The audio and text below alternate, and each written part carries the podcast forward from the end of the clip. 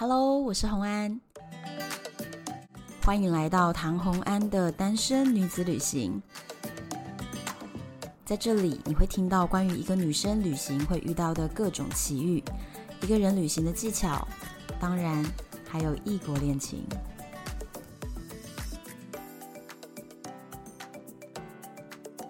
Hello，又回到了旅游的单元。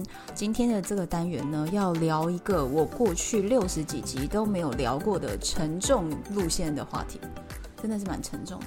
所以我就找了一个比较不沉重的人，蛮沉重的，哪里不沉重呢？就是大家最喜欢的、最爱戴的一位 Echo，, Echo 欢迎 Echo，拍手。干嘛？你这个喧宾夺主的人。我是帮你讲，你还有这样子欢迎自己的吗？有啊。我们今天要讲的这个话题呢，其实就是在这两个月呢，国际新闻里面算是占了蛮大篇幅，但是因为台湾就一直刚好是在三级的疫情状况下，所以呢，台湾可能就比较没有很关注这个议题。然后现在又在奥运嘛，就被洗版洗掉了。但是这个议题，我觉得是值得讨论的，也是如果你常常在世界各地旅行，就会参访到非常多的景点，也都跟这个议题有关系。那我就先破题讲一下，我们是要讲什么样的议题？就是在加拿大发现了印第安寄宿学校可能藏着百年种族灭绝的秘密。秘密听起来非常沉重，确实就是这么沉重，一个非常沉重的话题。但是我觉得，以一个在这个世界各地旅行的人来说，这是我们必须关心的。对，然后大家如果你没有看到这一则新闻的话呢，我就要跟大家简单的介绍一下这个新闻。其实呢是在五月就已经发生了第一波事件，它其实这个事件有两波，欸，哎，好像三波有最近最新的，好像就有三个地方。简单讲就是说，在加拿大呢，以前有。所谓的印第安住宿学校，那这个学校是在当时的加拿大政府强制的要求，所有印第安人必须把你的小孩送到住宿学校去。这个在一百多年前的事情，这个其实在很多地方都有类似事件啊，就是只要有那个地方的原住民，常常后来就是进来的这些外来民族，他就是要驯化他们。对，其实最知名、最知名的这类事件，我们就是。德国的纳粹最多的就是这个，然后不止德国纳粹，还包含了这个赛德克巴莱，哎，好像也是，然后还有包含了柬埔寨的赤柬，就是说红色赤化了柬埔寨。对，但是这次为什么令人发指呢？为什么大家那么痛苦呢？为什么要出来抗议呢？是因为他们针对的不是别的，不是大人，是儿童。对，针对是儿童，甚至婴儿。可是针对大人也是要抗议啊，也是要抗议。一条命就是一条命，是对。那他当时就是说，当时在隶属于天主教会的这种寄宿学校呢，它是在一八九零年的时候，所以是一百多年前。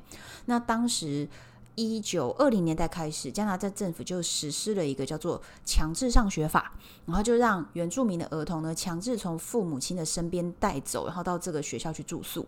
可是呢，诶，住着住着，这个小孩子可能就会被通知说孩子生病死掉了，因病死亡，对，传染病，对，各种的，种反正这些小孩子去了学校就没回来了，再也没有回来过。嗯，各种理由，反正小孩子就消失。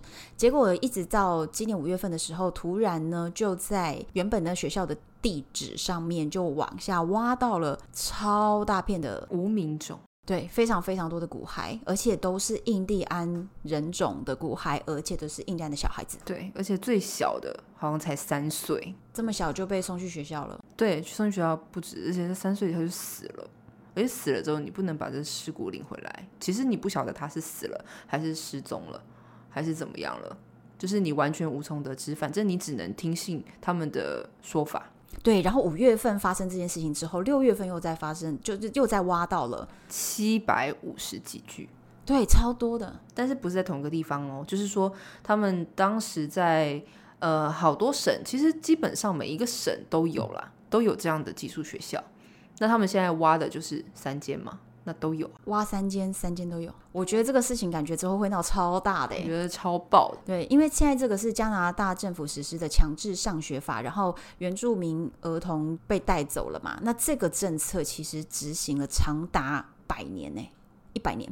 对啊，你想要多少冤魂死在这个政策底下？对，然后再来就是，其实还有很多当时的幸存者，因为并不是整个学校都死光光嘛，肯定不能死光光，死了很多人，然后但是也是有一些幸存者，可是幸存者很多都还活在世上，所以这个东西就是现在完全是加拿大的一个政治大风暴，然后不只是加拿大政治大风暴，同时是天主教会的一个大风暴。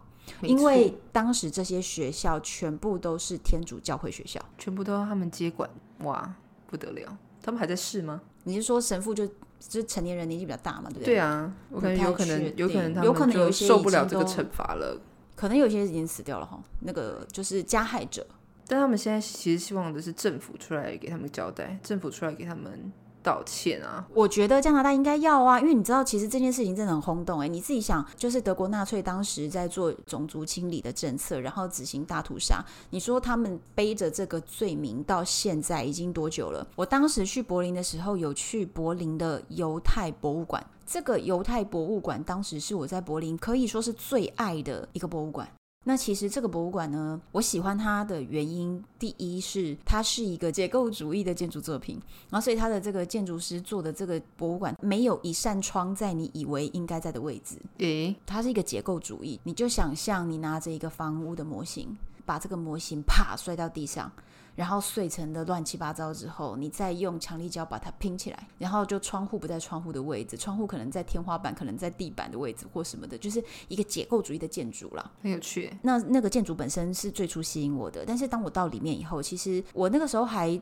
在几天之内连续去了两次，因为我就觉得这个博物馆太精彩了，我还没有看完。那这博物馆里面的主题呢？因为它叫犹太博物馆，其实它的主题就是德国人向犹太人赎罪的一个主题，承认自己的错误的一个博物馆。那在这里面呢，它放了非常非常多当时德国人是怎么样，纳粹是怎么样去迫害犹太人的所有能够找到的记录。而且呢，完全用犹太人被害者的角度去写，它里面的这些说明都是用受害者角度去写，所以并没有因为它是德国政府所建立的就去美化它。那它里面写的就是。包含了用字都用的是非常强烈且精准的，比如说它里面就非常多是说，呃，纳粹 murder 就是谋杀这些字，就是他会用很精准的字，并不会用欲盖弥彰的方法。对，那所以其实你会感觉得到，你一边在看的时候，你会看到当时的历史发生的事情，同时你会感觉得到德国人承认错误的诚意态度。对，他的态度就是我承认，然后我也不模糊。你们说我当时做了这些不能被接受的事，呢我都承认。所以他们的所有的用字都是都是 OK 的，就是你你看到的时候，你会觉得德国人是非常有诚意的，因为你也知道这个世界上有非常多的类似的事件，在种族清理的政策在非常多的国家都在发生，可是非常多的国家是完全模糊这块焦点。那所以现在我们的加拿大政府到底是打算怎么做？来面对吧，他们。因为其实非常有多人去澄清、去抗议，引起了国际关注啊。然后这里面还包含了，由于他们去研究这些挖掘出来的这些尸骨嘛，所以就有发现当时有非常多的迫害，比如说虐待、虐待、暴力、性侵，对，还有一些性侵的状况。当时其实，在加拿大原本有一位神父，他在这之前都是有有人为他立雕像的，那个雕像就是在推崇他早年。为了这个原住民做了寄宿学校的人，认为他这是一个奉献。这个人被奉为加拿大的教育家，叫做艾格顿·瑞尔森。然后他在卫理公会是担任牧师。所以他其实也是，哎，其实我觉得这个报道可能写错了，因为如果是天主教的话，应该是神父，不是牧师。应该是说他其实是全部都交给基督教会，但是可能某一部分他又是归天主教管辖，就是他一个复杂的情况。OK，好，那然后再来，他当时还被人家立了一些雕像。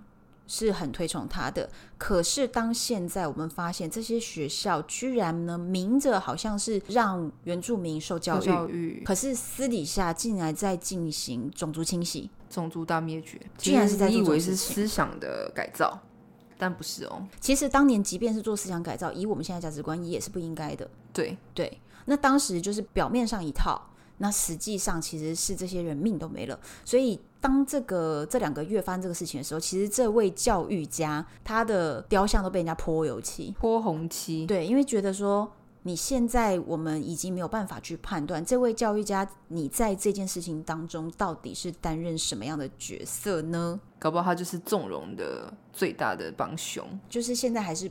不知道，现在还是不知道。然后现在他们就是要求要成立那种真相和解委员会嘛。那但是加拿大政府其实现在到底要怎么做呢？都还没有很明确的一个。对，因为这件事情根本还没结束，它其实只是开始而已。对，现在只是开始，因为他挖了三间学校，三间学校底下都有一大堆的小孩的骨骸耶，对不对？真的是有点可怕。然后其实啊，很多国家都有种族隔离的政策，或者是种族区分他们的阶级啊等等的政策。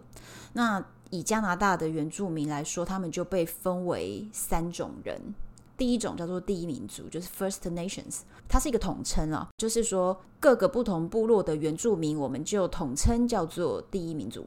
嗯、那另外有一种叫做因纽特人，因纽特人其实大家比较熟知的名字就是爱斯基摩人。嗯，那爱斯基摩人就是在北极，然后住在冰屋里面的那种，然后可以吃生肉的那种。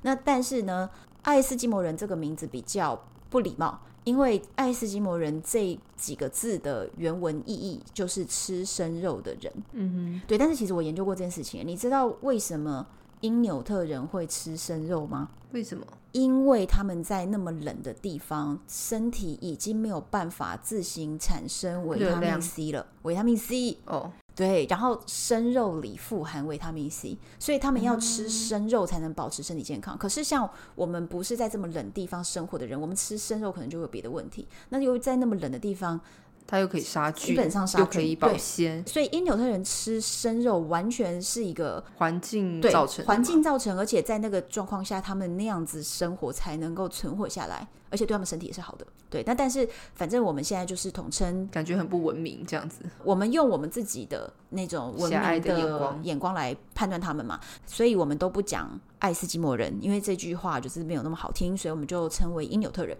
然后再来，他加拿大的原住民还有第三个分类叫做梅地人 （Métis）。其实这些人口在加拿大里面占的比例真的非常非常的低，就是只有九十万人，就真的是少数民族，所以是总人口的百分之二而已。对，人数真的非常少。那所以现在你觉得人数这么少，有办法在这个状况下得到一点公益吗？就是可以争取到他们应该有的道歉吗？你觉得？我觉得目前加拿大政府的态度还蛮不积极，他们就是找了可能天主教会出来，就是稍微。公布一下说，说哦，我们可以对你们进行 maybe 治愈，就用一些冠冕堂皇的用词，然后想要去规避这个责任，但是就要看后续有没有挖出更多，因为就是这些报道研究啊，嗯，当时加拿大各地有大概一百三十多所的这种公立的技术学校。那他们规定所有的家庭的儿童都需要去嘛，对不对？对。那回来的是少数。那总共这些儿童去这些寄宿学校的人数大概是十五万人，十五万人哦。嗯。那你说回来是多少？maybe 回来三分之一好了。那才三分之二去哪里嘞？在地里，可能在地里。而且他们的家人，应该是说他们的家人明明。就知道这件事情，但他们求助无门，就很多的，因为那是政府带头干的事情，对对对，所以这就是可恶的地方。他们明明就是很多印第安人，如果是他们邻居啊或什么的，他们其实都互相有在讨论说他们的小孩失踪的这件事情，嗯、就是从来都没有回来过了。然后他们也有呃想要去跟什么地方政府等等的去请愿或什么之类的，但是他们都没有得到任何回应，因为这件。恐怖的谋杀计划的大 boss 是政府，是加拿大政府。对，可能啦，可能是我们现在不知道嘛，最大的可能。那他们从来都没有得到回应，所以如果你在这种乡野传说，你们都会听到说他们有这样子的传言，可是从来都没有得到证实。那就大家都觉得孩子不见了，对，然后觉得很奇怪，那，那他们就会内心有一种希望，他们希望说这个孩子真的是逃走了，或者失踪了，其实他没有死掉。他就是可能受不了这样子的教育方式，那他就是只是逃走了。因为学校可能会跟你说，你的小孩子现在不在学校，他失踪了。对，他不在，然后他们也宁可相信，对，我的孩子是跑掉了。对，那就是很可悲的地方。对呀、啊，对。那现在挖出来的，证实说，哦，其实有一些人是可以找到身份的，就是凭那个骨骸的。呃，找到身份的人非常少，哎，才大概五十一个，目前对，对，对，很少很少。那如果找到他们的家庭、他们的亲人，然后去还原说，哦，之前的这些事件始末。就是到底你们接收到的是什么样的讯息？这个人是失踪了还是死掉了？或者是说他在学校？有可能有些人是自杀的，可能被逼到不行自杀的，或是伪装自杀的，被自杀，被自杀啊！我觉得这几件事情真的太可怕了。而且他们说，就是目前出估哦。一年整个原住民系统里面会有五百人入学，所以这一百年来可能有大概四千到六千人是在学籍名单上就是莫名消失的、莫名失踪的，四千到六千人，所以现在才挖出了几百具嘛。没有，现在已经数量我记得达到了大概一千一百具了，一千多了，加起来。对，所以这个很可怕哦。你挖三间，随便挖三间，就一千多具，总共上学的是十五万人，但随便挖三间，一千多具。如果你挖一百三十间，那怎么办？好可怕呀！对，这是人口大清洗哦。嗯，很多国家都这样哎，就是还蛮黑暗的一个事情。我没有想到。会在我们的人生当中会看到这样子的事情，总觉得是历史课本，你知道吗？我觉得这个太 shock。德国纳粹跟犹太人的这个屠杀事件，我们从很小的时候就知道了。对。但是加拿大其实，在以前感觉是个很 peace 的地方。对，还是很 love，是不是我们太无知啊？可能是对加拿大没有太多这种关注，因为也没有任何。传言传出来啊，都感觉他们很 nice，很比较常听到是美国对于黑人的一种种族不平等跟歧视问题，对。但是加拿大的这个部分真的是，原来是他们把它清理了，所以没有这问题啊，好惊人哦。感觉应该要持续的关注一下。对，我其实其实我觉得这件事情，如果就是你希望他得到公道的话，那我觉得是不应该是只有这些受害者在求助，因为你看他们才两 percent 的人，但现在是国际关注啊，这个事件。你觉得国际 目前关注够大力吗？可能是吴亦凡。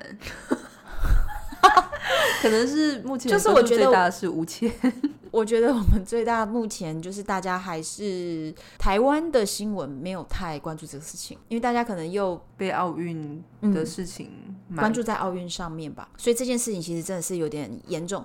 然后我就再跟大家分享一下，我之前有去柬埔寨，那柬埔寨当时那个赤柬的时期也发生大屠杀，三十万人死亡，这么多，真的。而且是非常短的时间死掉的。那我就跟你讲以一个旅游的观点，因为我们不希望这一集这么沉重，虽然就是挺沉重的，对，感觉都已经笑不出来了，已经。对，就是有点沉重。那但是我就可以跟大家讲一下，就是当时的这个柬埔寨金边的我所参观的地方，一般的朋友，如果你去柬埔寨，如果你这辈子去一次，我相信很多人选择的行程就是吴哥窟，一定的啊。所以你是从 Siem Reap 直接 landing，然后。玩吴哥窟可能是三天两夜或四天三夜，接着你就直接从 Siem Reap 再飞回来了，就是你从头到尾都没去金边，非常多的行程是这样子的。但是呢，我当时是直接自己去金边，然后我再从金边前往 Siem Reap，然后再跑去吴哥窟，然后再逛，然后再回来，所以我自己安排了许多金边的行程。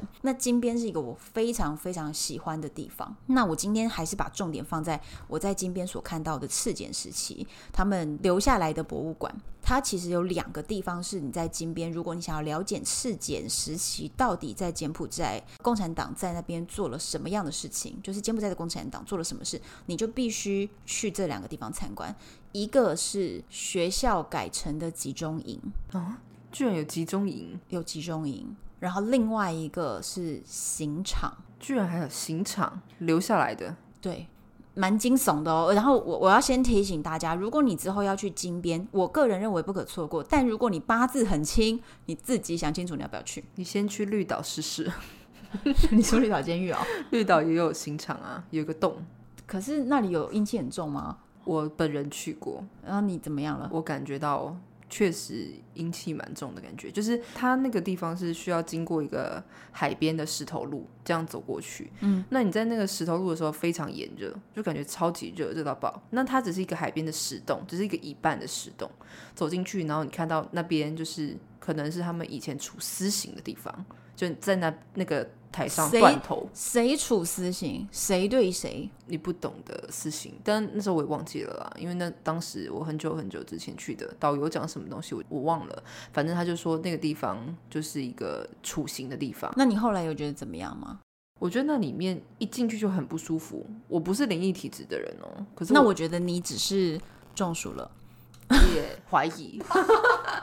不是我怀疑，可是那里面确实有个非常不寻常的地方。怎么样？我觉得它里面特别冷，而且是会让你觉得冷哦。可我跟你讲，有凉是冷，山洞都这样很冷的。它特别冷，而且它很浅，就是它不是要走进去很深的山洞。所以我那时候就觉得好像有点不舒服，然后我就赶快出来了。这样，我还是跟你说，你就是前面有一点中暑，然后山洞本来就然后就吹到风了，是不是？对对，然后山洞本来就很阴凉。对，所以我适合去吗？万人冢的部分，我觉得你在这边疑神疑鬼的，你就是不适合去。我是对这些东西不会有害怕的人，我也不会有害怕。我跟你说，我不怕鬼，但我怕痛。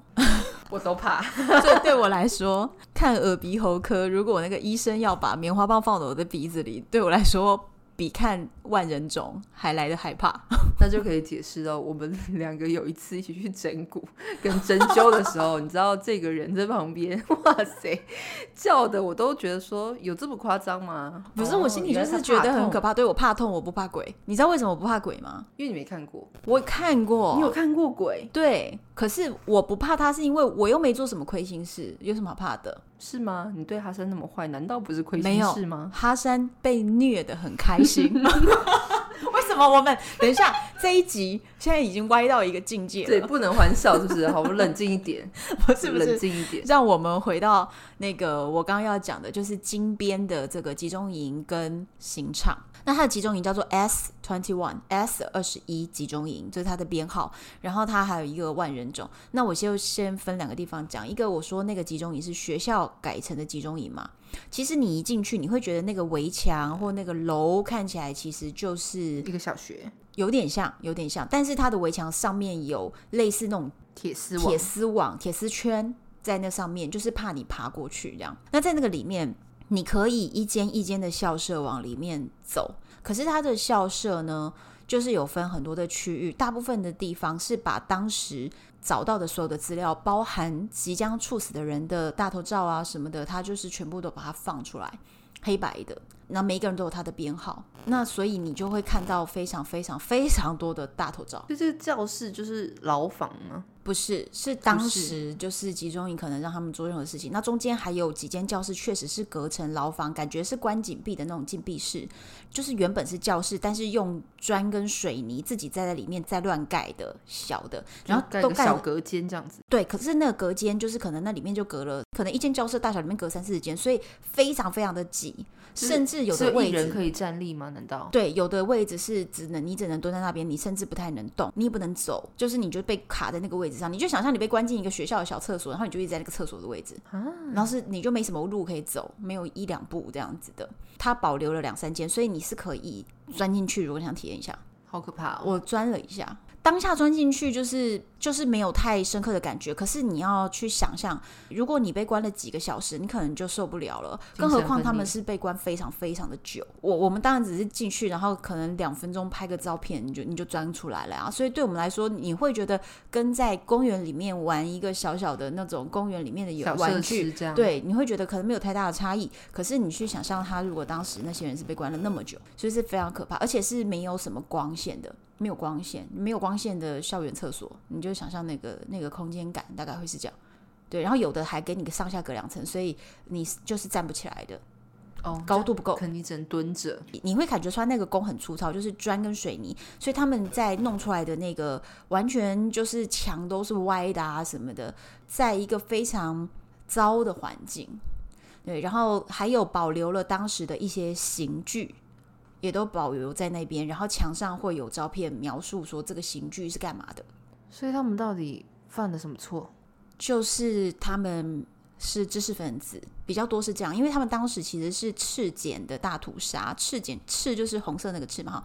共产党要赤化柬埔寨的时候，对于知识分子不服从、不愿意投靠共产党的这些知识分子，就直接把你给灭了。哦，这样子你才不会带领着大家做反抗，把那些头抓起来。对，就是知识分子。对，其实我跟你讲，这个在历史上就是斑斑血迹，到处都是这个事情，包含很多国家，然后包含了我最近不是在写古巴的新书吗？包含古巴，你懂吗？很多，然后包含比如说南非，南非就有种族隔离政策，或者是之前其实早年的澳洲的状况，就是白人的那个状态，所以其实有殖民，也不只是殖民，就是我觉得这到底是这是人的劣根性吗？我都不懂，就是说。并不是只有某一种种族的人才做过这些事情，非常多种族人都做过。你只要跟我作对，就把你干掉，这就是人性。对，你看，比如说我说的澳洲，比如说我说的南非，然后有看有黑人之间、白人之间，然后还有这些呃印第安人之间的事情，就是各个种族其实都在全球不同不同事件中都牵涉其中。就是人类为什么要干这么这么野蛮的事情？真是太野蛮了。然后。刚刚我讲的就是那个，那其实很多人在看那个集中营的时候，心情都会非常的不好。但是其实他当下并没有刻意的，完全完全没有刻意要把那些教室弄得很煽情或者是很昏暗，并没有哦。他其实是非常明亮的校园的那个窗户的光线都会照进来。可是问题是，他放在那边的东西，你只要看懂了，它上面放的这些人，你自己搞清楚你在看的是什么，你的心情就不可能好。那很多人在那边就哭了，我倒是 没有在那边哭，但是我就觉得说，哎，到底为什么人类这么的野蛮呢？然后再来呢，我就去到了另外一个地方，这两个地方是分开的。另外一个地方就是我刚刚说的那个是刑场。那刑场这个地方，以一个观光角度来说，它的观光化做得更好，因为它我是非常多年前去的耶，它当时就已经有了。语音导览十国语言，嗯，包含中文，而且哦，那个语音导览做得非常非常的棒。他的语音导览的，不管是说话的语气和他说故事的方式，他的稿子都写得非常好。然后甚至他在这中间会告诉你，就是说你往哪里走。然后现在在你的右边，你看到这棵树，这棵树发生了什么事？然后他告诉你。再来是，其实后来他们在很长的一个，就是大家在。建立这些，把它改成博物馆以后，有一个全民疗伤的阶段嘛，然后就有一些，比如说音乐家会写一些曲子、交响乐乐曲去纪念这件事情。那在这个导览之中，他会播给你听，所以其实那个导览是做得非常好的，算是你看我全世界去过多少的博物馆什么的这种。各种导览里面，我觉得这个导览，这个语音导览让我印象深刻，所以它是有中文，所以大家是可以去的。然后我当时去到这边以后，他会告诉你我怎么走嘛，呃，他还会跟你讲一些可怕的细节。可是我觉得我讲了，就是听众精神压力真的很大。不会啊，真的，他们的心脏都很强。哎，你看我一般都讲是很愉快的事情，就是它里面就有包含到当时的。共产党是非常的穷，所以他们想要屠杀这些人是没有子弹的，因为子弹太贵了。他怎么会拿这么贵的子弹来杀你呢？所以你知道他们用什么吗？就是有一种很大型的植物，长得很像芦荟的那种植物，可是它是很硬的，然后可能一根一根叶子，它那种是多肉型的厚的那种，对，然后它的。旁边像锯齿状，你就想象有点像仙人掌，就是狼牙棒吧，类似，对，类似那样东西。而那样东西一根可能就是超过一公尺，他们是用那样那个东西来来来杀人的，因为他们这样子就只要把植物砍下来就可以杀很多人，就不用浪费子弹，因为子弹很贵。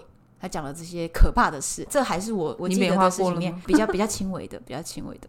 真的很可怕啦！我觉得我们正在网上讲嘛，我觉得大家听到这里心理压力都特别大。不会啊，我觉得这是大家因为没有听到那个导览，所以很想知道的事情。那所以它是一个刑具就对了，这个它是一个刑具，就用那个植物一直在那边砍人，然后再来是还有呢，他们每天早上晚上都一直砍人，对不对？那这些人一定会发出哀嚎，哀嚎，对，所以他就用一个这个刑场呢，就在树上挂着大型的喇叭，然后每天播出和平与快乐的歌曲。就是在交响乐，不是不是不是后来的那个交响乐，是说当时在杀人的时候，他为了不要让外面的人觉得里面在干嘛，所以他会播出很大的愉快的一些，比如说进行曲啦、军歌啦这种东西，掩盖这个叫声，掩盖对杀人的声音，所以就整天在那边播着那些音乐，所以代表他整天都在杀人。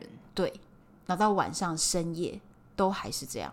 然后呢，再来，当然也有一个种，就地上有一块有一块种，它现在都还没有彻底挖掘出来。他会用那个线把它围着一块，那一块如果你蹲在旁边看，有的时候下过大雨，因为它都没还没挖挖完嘛，所以下过大雨，如果泥土被冲刷掉，你可以亲眼看到那里面有骨头，而且还很多小孩的。嗯、然后我觉得下一个我不要讲了，因为我觉得那太可怕了。要吧，这真的很可怕。我觉得大家听了就是睡不着。我觉得他们听到这里可以听到自己的人。已经心脏很强了吧？之前讲的就已经够沉闷了，他还可以坚持到这一路。你不让他，你就是没有给他一个 ending。不行不行，我觉得不能讲，因为这个实在太可怕。我觉得大家听了心情会非常的不好。接下来我就不讲，不讲的话，他们心情也非常不好啊。不会，我现在要讲一个比较大家还觉得过得去的，反正就是关于屠杀细节。如果你真的想要理解的话，你就自己去。你就自己去看，嗯，因为我觉得这个真的是有点太可怕了。讲了之后，心情真的是绝对会不好的。然后，那我现在讲另外一个，就是他们其实当时在这个刑场底下挖到了很多骸骨之后呢，他们就希望可以做一个博物馆、纪念馆，去回顾这一段历史，然后让大家不要忘记这个伤痛。再来呢，是盖了一个佛塔，就有点类似。刚刚说的那个犹太人那样子的一个博物馆，对，但是犹太博物馆是一个很 fashion 的博物馆，但是这边它是盖了一个佛塔，然后把挖出来的。骨头，因为那些骨头全部都层层叠叠，非常多层，所以根本你就是没有办法把它复原，说哪几根骨头是同一个人的，你是没有办法搞清楚的。就会变成一个什么万人冢之类的东西。没有，他们就把那个头骨的部分，就仅限头骨呢，就堆在那个佛塔的里面。然后那佛塔里面，你可以进去那个佛塔，然后但是那个佛塔是，你就想要是双层，就是中间核心的那一层是一层一层一层一层，依照年龄来把头骨堆在那边，所以每一层都有非常多的头骨，所以很整齐。就是一个大头小头，就很多的头骨，对，然后依照年龄去分，隔着玻璃，所以旁边就是有一个口字形的走道，但是这个走道可能只有比如说六十公分宽，所以意思就是当你走进了佛塔的外层玻璃，那你就站在这个六十公分或一百公分宽的走道里面，你就可以非常近距离的看到中心的这一层一层一层的头骨，所以你可以跟那个头骨，就是如果你愿意跟它靠近的话。对眼是一定可以对眼的，因为就这么近。近可是它中间你跟他隔着玻璃，对不对？对。所以你愿意靠近的话，你可以跟他只隔着玻璃。嗯，如果你贴在玻璃上，是真的非常的靠近。我当时为什么想去这个地方，其实是因为我看到了那个就是观光旅游的一些宣传 DM 上面会介绍嘛，然后他们就放了一张照片，是这个头骨。那个时候那一年之前，我从来没有看过真正的头骨。你有看过吗？谁谁谁会看过？我后来看了非常多。我后来在世界各地旅行，去各种人骨教堂，我看了非常多。可是我在那之前，我从来没有看过真正的头骨。应该大部分人都没有看过吧？对，除非你念医学系嘛，哦、对不对？你直接看过假的吧，就是那个人骨模型。假的不算，我相信医生可能看过真的。对对对，对。但是，然后如果你不是医生，正常人是不会看到头骨的，你知道吗？所以我那个时候就是没看过头骨，所以我怎样头骨狂热，因为我就想要看看，我想要知道就是真的这个头骨是怎么样，所以我就去了。然后我去了才了解到背后的这些历史，因为我我当时其实是在执行一个计划啦，我的计划 就是不准备的旅行哦，所以我那个时候是直接买了一张机票我就去了。历史这些完全没考究，所以我才会说嘛，我是先看到这个照片，然后我才去，去了以后我才去了解它的历史背景。就是因为我那个时候在挑战自己做完全不准备的旅行。如果是有事先准备，那我一定知道金边就是有这两个很重要很重要的景点。所以你以上讲的这些都是你后来去了之后，我去了以后在那边听到导览，然后再来回来我又去查了一些资料，我就去深入的了解了这整件事情。对，那所以就是可以看到非常非常多的头骨。那头骨怎么依照年龄去分呢？就其实是看牙齿。对，然后小孩子的头骨，你知道很特别。大家有看过假的骷髅头吧？图案嘛，对不对？骷髅图案大家是很熟悉的。那牙齿是不是一排上一排下？嗯，我跟你讲，小孩的如果是七岁以下，就是还没有到换成年龄的，他的上排牙齿会有两层，下排牙齿会有两层。哦，真的会有两层，所以它是原本就设定长在里面的喽。这就是小孩子的乳牙掉了以后，下排才可以长出来啊。哦，所以真的有两层，所以你会看到小孩子的头骨是头骨里面有四排牙齿哦，上两层，下两层。你看，没有看过头骨的人就不知道了吧？真的不知道哎、欸。对，所以我就是这个是头骨冷知识，是只有你可以讲出来的。我就是对这个骨头类、头骨这种东西，就是或者是什么人骨教堂什么，我都非常有高度的兴致。我我对这个东西，你不去读医学系，你也真是太可惜。不要我，我不行，我我我不能。我看到伤口或者是流血那类的，我都觉得不想看。对，但是头骨就它已经是一个白色的头骨了嘛，所以就觉得没有那么可怕。其实，那我我是为了这个头骨去的。然后，那我跟你讲另外一个，是我们在听那个导览的时候，他会带你走，走到后面还有一个池塘什么什么的，然后就跟你讲说当时他们都怎么样在这边用刑啊什么，对不对？然后就带你走到池塘的最后面，很阴凉的，因为其实它现在像是一个鸟语花香的公园。是中的一个塔，对，然后阳光也很好，微风在吹啊什么的，其实是一个气氛很好的地方。但是它曾经是一个可怕的地方。然后他会带你到那个湖边，然后说你可以在湖边走一走，就导览是很亲切的，会跟你说湖边走一走。然后就说在这边有一整排椅子，你可以找一个椅子坐下来，然后就是放一段后来的人、后来的音乐家为了纪念所写下的交响乐，对不对？那个交响乐播完之后，他就跟你说，其实啊，他们在这个地方挖掘。挖了这么这么多的骨头之后呢，发现呢，整个佛塔里面的头骨全部都放得满满满，然后还有非常非常多都挖不出来，太多了，就你挖出来没有地方放，所以就索性不挖。对，索性不挖，所以他就说，现在你的脚底下可能还有好几层好几层的头骨，oh, 然后就觉得妈呀，为什么？为什么这个导览把我带到这里来？那个就是导览你的故事写的挺好的，对，凉凉风在吹。然后还叫你坐在这边听个交响乐，然后你还只有自己一个人。然后这时候跟你说，你的脚下还有非常多层的头骨，我觉得很酷哦。对，反正我当时就去看了这个，但是我自己是不害怕，是因为我觉得这些伤痛的历史需要被记得。就是人类，你应该要记得有这些蠢人干了这些暴力的蠢事，然后我们不应该再犯同样的错误。所以我觉得这个历史是应该被记得的。那如果我是来参观的人，他们不会找我寻仇啊，所以不用怕呀，不用怕，对没什么好怕的。对，所以我就觉得我不怕。可是你不就是一个去绿岛就怕的人吗？我，我没有怕，我只是感觉到了 something wrong。那你敢不敢去这儿？我敢啊。你确定？我确定。那你敢不敢去那个佛塔？我敢啊，那你敢不敢跟那个佛塔里面骷髅照相？我敢，可以照相哦。可以啊，我照了很多，我会在 FB 放出来给大家看。好，可是我跟你讲，我去完这个，我也没有觉得任何的不舒服或什么，我都没有觉得。但是我发了很多照片在 FB 上，说我去了这个地方怎么样，我就写了一些小短文。灵异人士没有，没有灵异人士，只有眼人士看到了 something。No no no no no no，我害怕的家人们，他们就马上开始跟我说。请你回来的时候先去庙里拜拜再回家。他们不让我回家，哦，无家可归的人。他们超咖啡戏，他们就很害怕，然后一直跟我说：“你最好是上飞机之前先在那边找个庙拜过了，你再回来。”就是反正我家人非常害怕，可是我不怕，因为他们太害怕了，所以我只好在柬埔寨还找个庙去拜拜。但这也是没用的。你怎么知道？因为我对这种你知道吗？你说拜了他还是跟鬼神之事。就是一个缘分的问题。那我就是一个略懂略懂，我就是个正气凛然的人呢。但没有啊，也许他觉得说，因为你可以帮他们伸冤，something。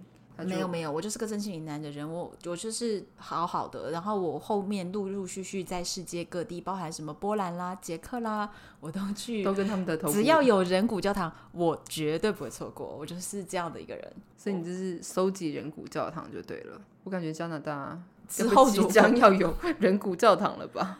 I don't know，我不知道他们愿意承认自己的错误到什么样的程度，然后他们愿不愿意做一个这样子的承认自己错误的一个纪念的地方。那再来是也不见得会陈列人骨，因为你看像这个柏林的犹太博物馆，它就是非常非常 fashion 的一个博物馆，它没有陈列人骨，但它有挖到吗？它有人骨吗？我不确定耶。不是，而且你要去想哦，他们不见得愿意。被你陈列啊。就是这件事情，如果到最后加拿大事件获得处理，他不见得愿意让你陈列。你要去考虑受害者心情。那柏林的这个犹太博物馆当时里面有一个小小的空间，因为我说它是一个结构主义的空间，所以它空间都不太方正。那它就有一个感觉是一个在三角形的天井的一个挑高空间里，头顶上有光束下来。这个空间里呢，他们的当时的建筑师跟艺术家为了要去呈现，就是利用每一个空间去呈现。这些忏悔或什么的一些意境，那德国其实在这方面做的非常的非常的艺术性。他们这个空间我是特别喜欢。我当时其实都已经走出了博物馆以后，我就看到了一本那个博物馆的导览的那种很厚的，就是那种大概要有三公分或五公分厚的精装的那种导览书的封面，是拍的那个空间。我一看到那张照片，我就觉得。哎，我为什么刚刚没有到这里？我一定要去看这个空间。我还在回头跟他们说我要进去找这个空间，然后他们再带我去。那我去到那个空间是怎么样？是它是一个三角形空间，你可以往里面走。地上呢放了一片一片，大概每一片的铁片是三公分到五公分厚的铁片，可是它的造型就像是一张面具，就是一个脸的大小，然后上面是尖叫的。扭曲尖叫图，对，扭曲的脸，对，但是它每一个那个铁片都像是一个面具，那它很厚啊，就是可能三到五公分，是很厚的铁板，就是你踩在它上面，它不会变形啊。那它已经被铁锈到变成了咖啡色的那种铁锈色。那这个空间里面就是只有从上面透下来的光，所以你走进去的时候，你是可以走在里面，你可以踩在那些东西上面。可是你踩在它上面的时候呢，你知道会发出什么声音吗？它就是铁片嘛，所以这些铁片在互相被你踩来踩去摩擦的时候发出的声音就很像尖叫声。怎么会像尖叫声呢？像是不是像是呃犯人的脚镣哦，就 crack crack 对的那个铁的那个碰撞声。所以它其实是用这个人走进去了，你就会跟他产生了一个互动，而让它产生出脚镣的声音，而且这个脚镣的声音是你每踩一步出现一次的。对不对？你踩每踩一步才有这个声音，然后再来是它的每一个铁片的表情都是尖叫的脸孔，然后和这个空间里面，所以他会用这样的一个简单的空间，他不需要去做很血淋淋的照片，他不需要那种血淋淋具体的照片去提醒你，但是你在这个空间里面，你可以想象他想传达给你的是什么样的意思。所以其实犹太博物馆是一个非常非常推荐世界级的，如果你可以到柏林去旅行，不能错过的博物馆。可以去感受一下，对，对，所以今天从加拿大的这个新闻，然后一直讲到现在，就是包含了我在柬埔寨所参观的博物馆，还有也提到了一下柏林的犹太博物馆。那其实都是在告诉我们，人类不能再做这么愚蠢的事了呀，太可怕了。可是哦，即便这样说，我觉得人类只是进阶到了用网络在霸凌别人。就你没有真的屠杀，但是你在精神上 就是用网络霸凌别人，或者在网络上面很多证据就不像现在这样子，可以把骨头挖出来陈列。哎，所以我我觉得是这样啦，就是说，不管你是实际上做了种族清理，其实我认为你在网络上霸凌任何一个人都是类似的野蛮行为，耶，对不对？就是你只要不认同他，你就想要把他给消灭，这就是一样的野蛮行为，只是说之前可能是把人给杀了，那现在是你在网络上。对别人造成很多伤害，我觉得这些都不好，就把他搞到他自己可能把自己给做掉。对，然后希望大家是可以 peace and love。对，然后去研究一下这个加拿大的新闻，我觉得大家是可以关注一下的，因为其实越多人关注，我觉得他们才会受到受到重视，相对公平的对待吧。对对对，好，今天你对我们聊的话题有没有什么想法呢？是不是觉得太沉重了？好可怕哦。对，我觉得有点可怕，我自己讲都觉得实在是有一些段落我都还没讲，都最可怕的都没讲。